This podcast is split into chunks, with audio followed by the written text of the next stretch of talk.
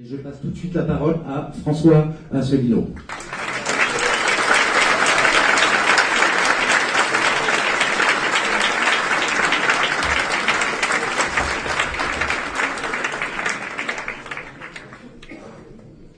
Merci, bonsoir.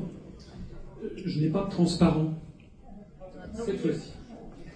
Je voulais remercier le Forum démocratique euh, pour bien porter son nom de cette réunion qui, je crois, est un peu une première, où pour la première fois, on a le droit en France de commencer à débattre des vrais sujets. Je regrette l'absence du Front de gauche et du MRC. Ça me fait penser au fait que lorsque je suis passé l'autre jour chez Tadei, c'était Alain qui devait être là et puis qui a fait savoir le matin qu'il avait oublié qu'il avait un rendez-vous en Espagne. Bon, si, euh, si je pouvais m'exprimer euh, totalement, je dirais que j'aurais apprécié euh, qu'il y ait parmi nous également un représentant du Parti socialiste, un, représentant de ENV, un représentant du MoDem, un représentant de l'UMP, je veux dire le vrai UMP, et puis un représentant, et puis un représentant également du Front National, avec lequel je trouve que nous devrions également débattre.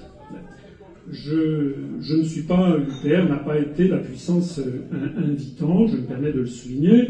Si dans la salle il y a des personnes qui connaissent Madame Le Pen, je lui leur, leur demande de transmettre à Madame Le Pen mon souci de pouvoir débattre en public avec elle de ces sujets.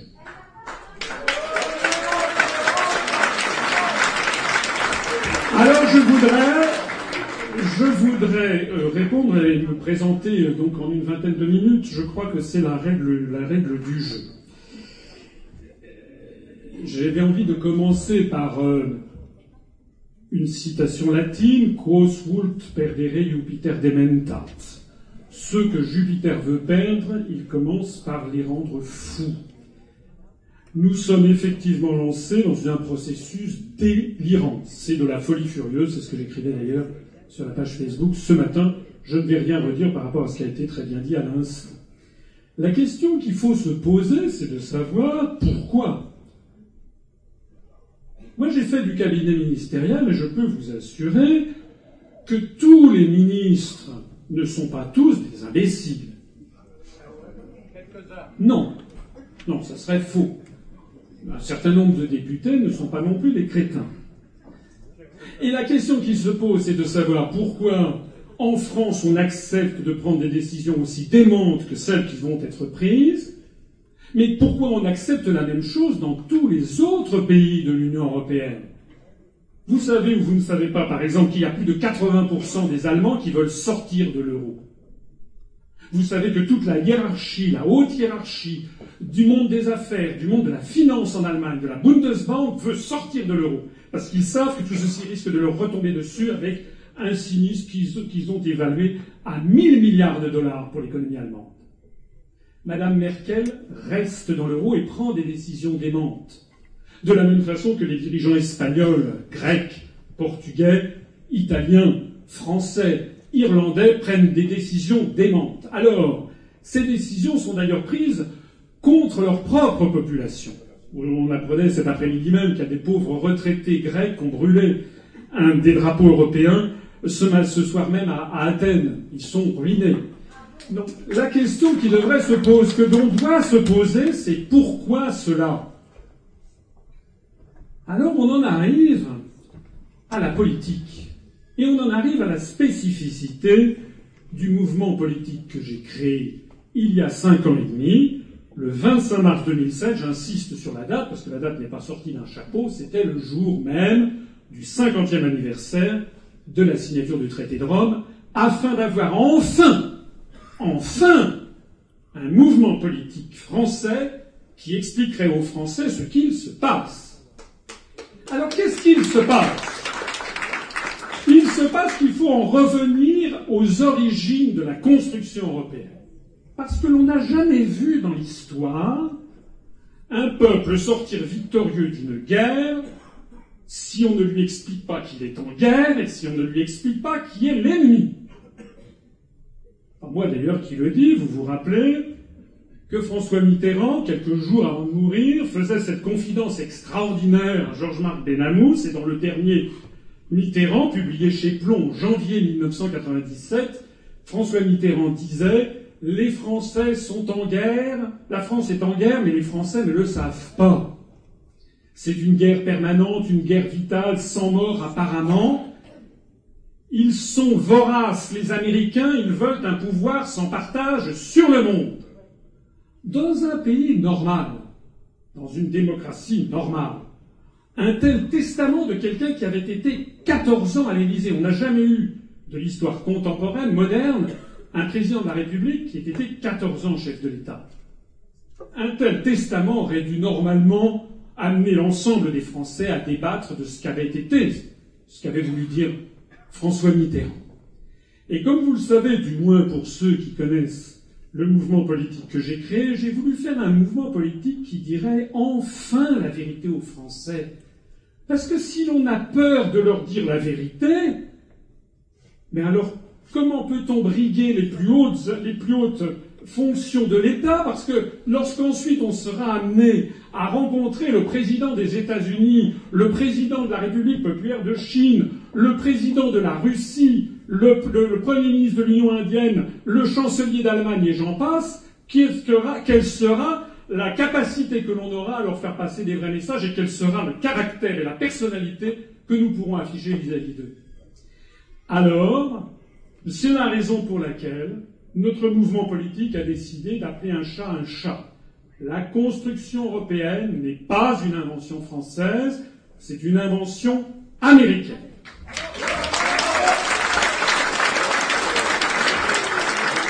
Et que l'on ne vienne pas me dire que c'est du conspirationnisme. Tous les gens le savent. D'ailleurs, il suffit de demander, ça dépend de l'âge que vous avez, mais à vos parents, vos grands-parents, pour ceux d'entre vous qui sont les plus jeunes, ce que l'on en disait dans les années 50. On disait que c'était l'Europe américaine. Il suffit d'ailleurs de prendre le moindre ouvrage, de regarder un dossier du magazine Historia du 1er mars 2003 avec un très bon dossier fait par Rémi Coffer. Il suffit de, de, lire le livre de Frédéric Charpier paru au Seuil. Le Seuil, ça n'est pas de la presse, c'est pas de la presse de caniveau, qui s'appelle 60 ans d'influence et d'ingérence de la CIA. Il suffit de lire également le livre euh, de Madame Annie Lacroix-Ris, récemment paru au temps des cerises, sur ce qu'est l'Europe. Il suffit de lire également, si vous me le permettez, le dossier que j'ai mis en ligne sur notre site sur le qui était Robert Schuman. Il suffit de lire, par exemple, dans le, Daily Telegraph du 19 septembre 2000, les documents déclassifiés de l'administration américaine qui expliquent effectivement comment ils ont financé Paul-Henri Spaak, Robert Schuman, etc. Comment la construction d'une monnaie européenne a été promue par les Américains dès les années 60 par une note de Robert Marjolin de juin 1965. Alors moi, ce que je trouve formidable dans la politique française, c'est que ça, ce sont les sujets centraux et personne n'en parle jamais. Donc la première chose que je veux, c'est qu'on parle de ces sujets-là. Parce que l'on ne peut pas comprendre ce qui se passe en ce moment en Union européenne si l'on ne comprend pas que tous les dirigeants ont un pistolet sur la tempe. C'est ça la réalité des choses. Vous avez peut-être vu, lu, entendu, assisté à mes conférences. Quelle est la pression constante et considérable qu'exerce le gouvernement américain pour maintenir l'euro? Ce n'est pas moi, c'est M. Timothy Geithner, secrétaire au Trésor américain, qui s'est rendu en Pologne pour imposer à tous les pays de la zone euro de sauver l'euro. Ils ont envoyé également la secrétaire, adjointe au Trésor faire la tournée des popotes. Il y, a des, il pressions constantes des dirigeants américains pour qu'on puisse sauver l'euro. Et pourquoi cela? Parce que la construction européenne a été le pendant, si j'ose dire, de la construction du socialisme dans les pays de l'Est.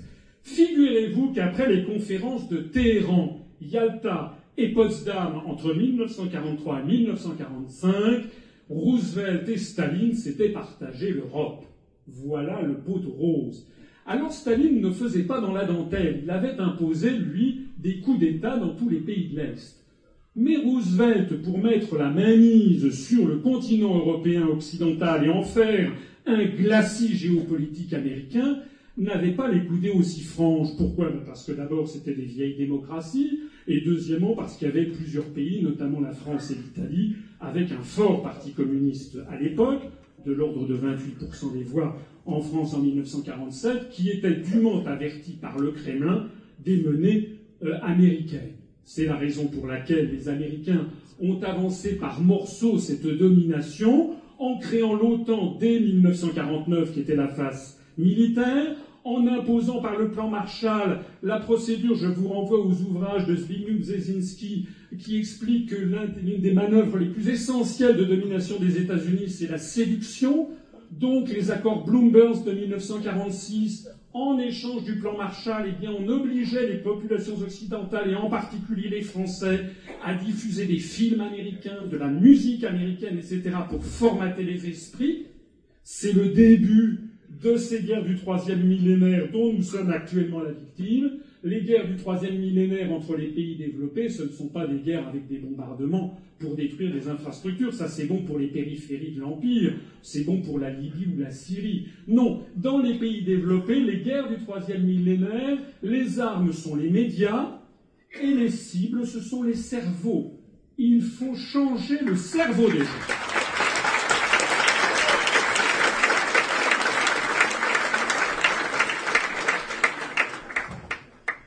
pour ce qui concernait l'aspect politique des choses, le coup de génie des Américains, de Dean Acheson, a été de faire, de trouver des pères porteurs, comme je le dis, avec la déclaration Schuman de 1950, et qui a construit cette espèce de construction politique baroque.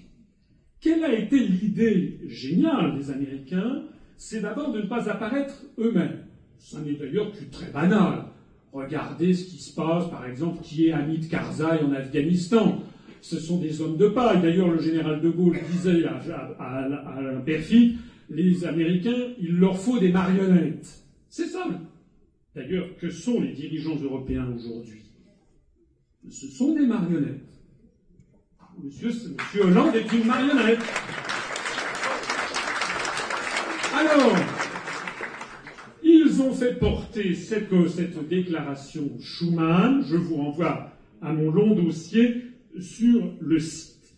Et l'idée qui se cache derrière, c'est l'idée que plus ils feront entrer d'États dans cette tour de Babel, et bien comme le dit, comme l'apprend la Bible, hein, la tour de Babel, hein, c'est dans la Genèse, et eh bien vous savez comment ça se termine. En tout cas, ça aboutit à quelque chose d'ingérable dont ils seraient les seuls à pouvoir tirer les ficelles.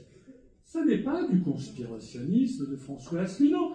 Je vous renvoie à la conférence de presse du général de Gaulle du 15 mai 1962, où il expliquait, avec une préscience extraordinaire, puisque nous n'en étions encore qu'aux prémices, c'était l'Europe des six, il expliquait qu'en réalité, eh bien, il faudrait un fédérateur extérieur qui ne serait pas européen. Alors nous en sommes là.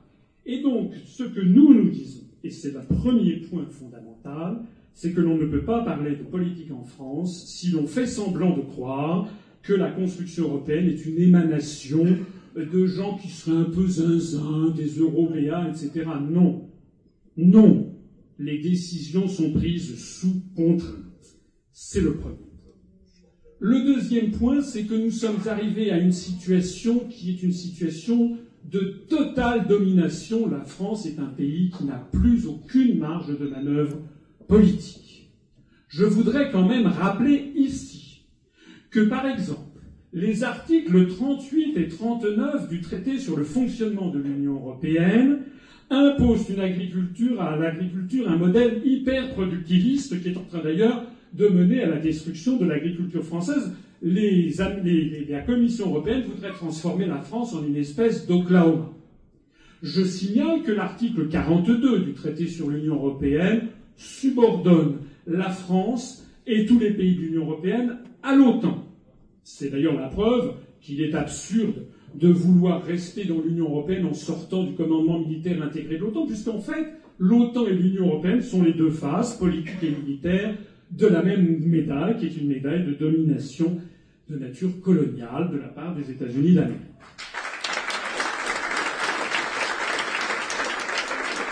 Je signale, je signale que l'article 63 du traité sur le fonctionnement de l'Union européenne, je le cite, interdit toute restriction, toute restriction aux échanges de capitaux est interdite entre les États membres et aussi entre les États membres et les États tiers. Cet article 63 du traité sur le fonctionnement de l'Union européenne est l'article clé qui empêche les Français de lutter contre les délocalisations, puisqu'il est interdit d'interdire les délocalisations en vertu de cet article 63 du TFUE. Je me permets d'ailleurs au passage d'insister sur le fait que la mondialisation n'est pas tombée du ciel. C'est une décision que j'ai vue de mes yeux vus prendre quand j'étais chef de bureau à la direction des relations économiques extérieures. D'ailleurs, prendre, c'est même pas le gouvernement français qui l'a prise. Tout ça a été une gigantesque manipulation, un accord qui est sorti d'un chapeau entre Michael Cantor, qui était le US Trade Representative du côté américain, et Sir Léon Brittan en 1991, 92 et 93, avec l'accord de Blair House, qui était le commissaire européen chargé des négociations commerciales multilatérales. Donc, avant, qu'est-ce qui se passait? Eh bien, avant, c'était interdit. C'est-à-dire que si vous vouliez transférer 100 millions, 10 milliards de francs, 100 milliards de francs en Inde, en Chine, aux États-Unis, vous deviez demander l'autorisation de la direction du Trésor du ministère des Finances. C'est de ça qu'il s'agit, c'est ça qui a été, qui a sauté. Et donc cet article 63 interdit de lutter efficacement contre les délocalisations, interdit tout simplement de lutter contre les délocalisations. C'est la raison pour laquelle j'expliquais d'ailleurs chez Tadi l'autre soir que M. Montebourg en est réduit à faire des moulinets. C'est pathétique. Il y a bien d'autres articles comme ça. Je voudrais rappeler l'article 106 du traité sur le fonctionnement de l'Union européenne, qui en réalité nous mène à la destruction de nos services publics. Je voudrais vous parler de l'article 121. L'article 121 du traité sur le fonctionnement de l'Union européenne, qui pose le principe des grandes orientations de politique économique. C'est en vertu de cet article 121 et des décisions qui sont prises par justement la Commission européenne, je pense notamment au rapport du 8 avril 2003 de M. Klaus Regling, que l'on retrouve d'ailleurs maintenant à la tête du TSCG. M. Klaus Regling, fonctionnaire allemand, a été la personne qui, entre 2002 et 2010, a dirigé la France. C'est lui qui a imposé à tous les gouvernements successifs la réforme des retraites, l'obligation de passer à 38, 39, 40, 41, 42, etc. Là, le nombre de la, durée des cotisations, de monter à 65, 67, 68, 70 ans bientôt, l'âge de départ à la retraite, c'est à la Commission que ça s'est passé. En vertu de l'article 121 des grandes orientations de politique économique. Je voudrais dire un mot de l'article 123 qui, comme vous le savez, interdit la monétarisation du déficit public et donc en fait donne tout pouvoir aux banques. Je voudrais dire un mot de l'article 262 du traité sur le fonctionnement de l'Union européenne, qui en fait donne tout pouvoir à la Banque centrale européenne pour gérer une monnaie, des taux d'intérêt, des taux de change pour tout un continent. On a, présenté ça aux populations comme si c'était un formidable progrès parce que ces pays seraient, parce que la Banque centrale serait indépendante mais elle est indépendante de qui? Elle est Monsieur Mario Draghi. Ah, Monsieur Mario Draghi, il est indépendant du scrutin des Français. Mais Monsieur Mario Draghi, il n'est pas indépendant de Goldman Sachs.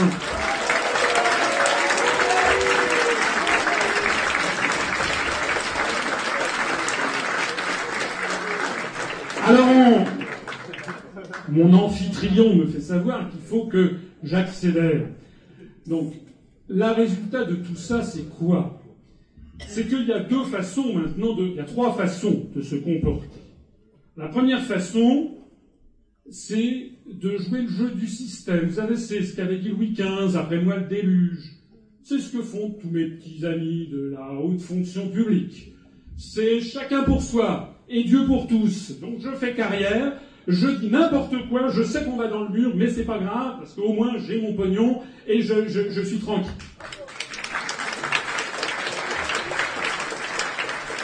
Il y a une deuxième façon, c'est d'essayer de dire oui, mais quand même, il faudrait essayer d'avoir une autre Europe. Alors nous, nous disons non, parce que l'autre Europe, je renvoie à la page Facebook d'aujourd'hui, l'Europe, l'Europe, c'est fini. Ça fait depuis 1979, j'ai mis, mis, en ligne aujourd'hui même, un texte, toute preuve à l'appui, ça fait quand même 33 ans que l'on raconte le même bobard aux Français sur l'autre Europe. Pourquoi? Mais tout simplement parce que nous sommes 1 sur 27 maintenant. Nous avons un commissaire européen sur 27, ça fait 3,7%. Nous avons 29 voix sur 345 au Conseil européen au moment pour les, mesures qui sont prises dites à la majorité qualifiée pour accepter ou non les propositions de la Commission européenne.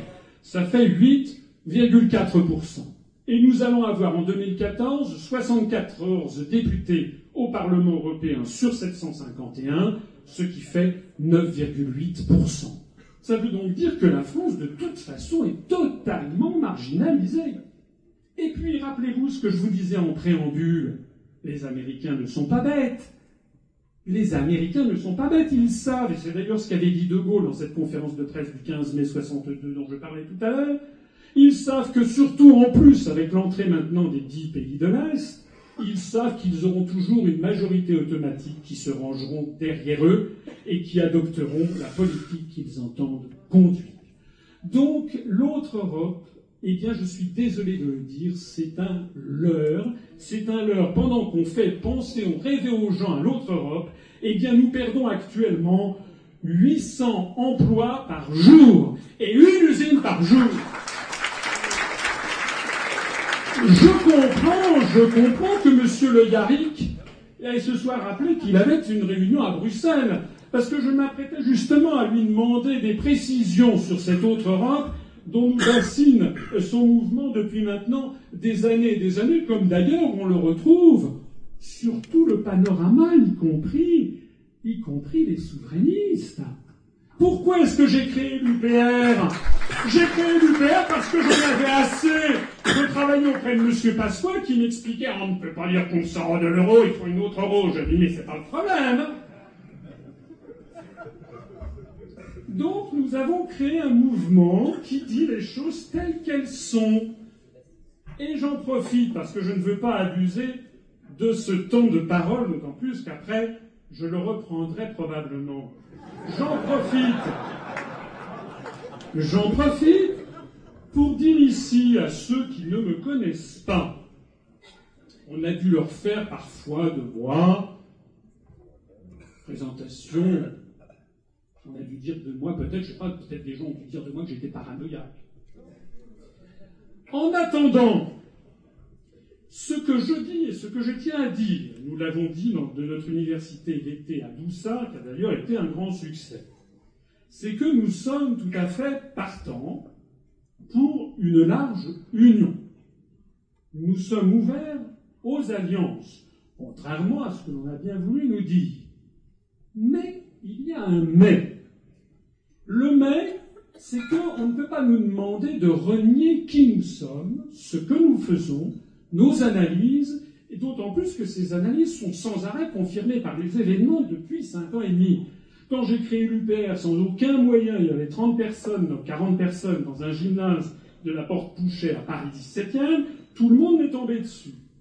Bon, maintenant, j'ai le plaisir de vous annoncer que nous avons franchi ce soir la barre des 1800 adhérents, je ne dis pas que c'est mirobolant, mais il y a une chose déjà que je voudrais vous dire, c'est que c'est le vrai chiffre.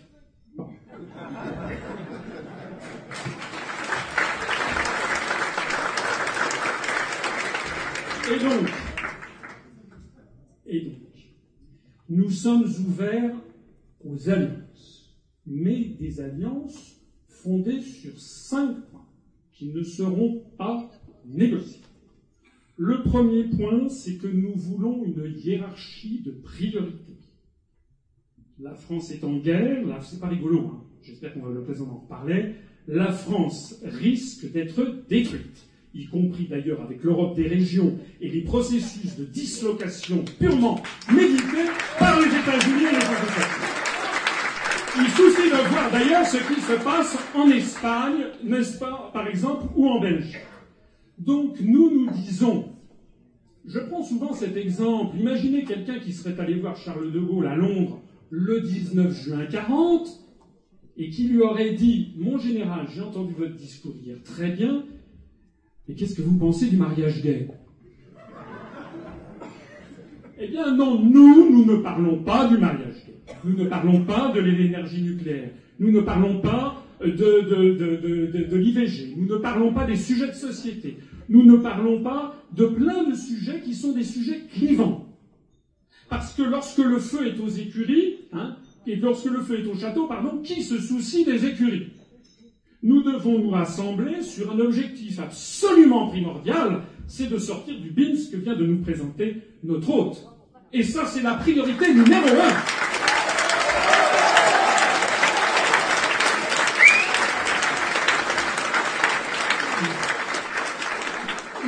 deuxième point, c'est que nous voulons donc sortir de l'Union européenne. Et j'aurai l'occasion d'expliquer ici quelles en seraient les conséquences concrètes, parce qu'il n'y a jamais en France la possibilité d'avoir un débat où je puisse expliquer ce qui se passera le jour d'après. Il y a des gens qui pensent que le ciel va nous tomber dessus, et ça c'est un vieux mythe gaulois, et puis que d'un seul coup nous allons être plongés dans les enfers. Non, il y aura un jour d'après, je voudrais qu'on en parle. Je voudrais qu'on parle des questions financières, des questions de commerce international, des questions de Schengen, des questions de tout ça. Ce sont des sujets, des vrais sujets.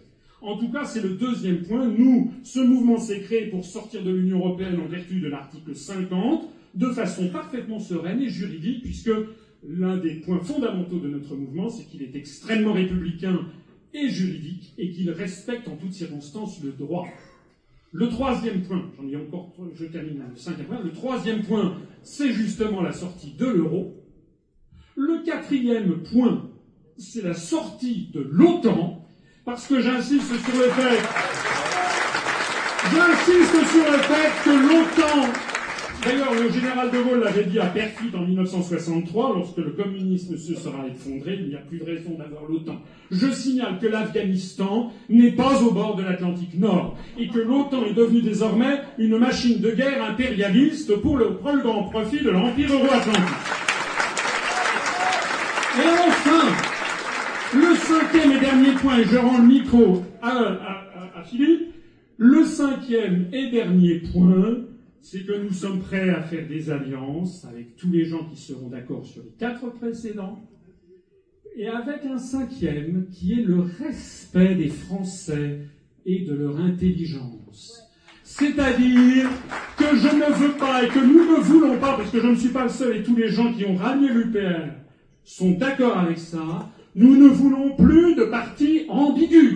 Nous ne voulons plus d'un parti qui dit un jour qu'il faut sortir de l'euro, le lendemain qu'il faut attendre qu'il se désintègre, et au moment de la profession de foi à la présidentielle, il n'en est plus question dans la profession de foi envoyée à 46 millions de votes.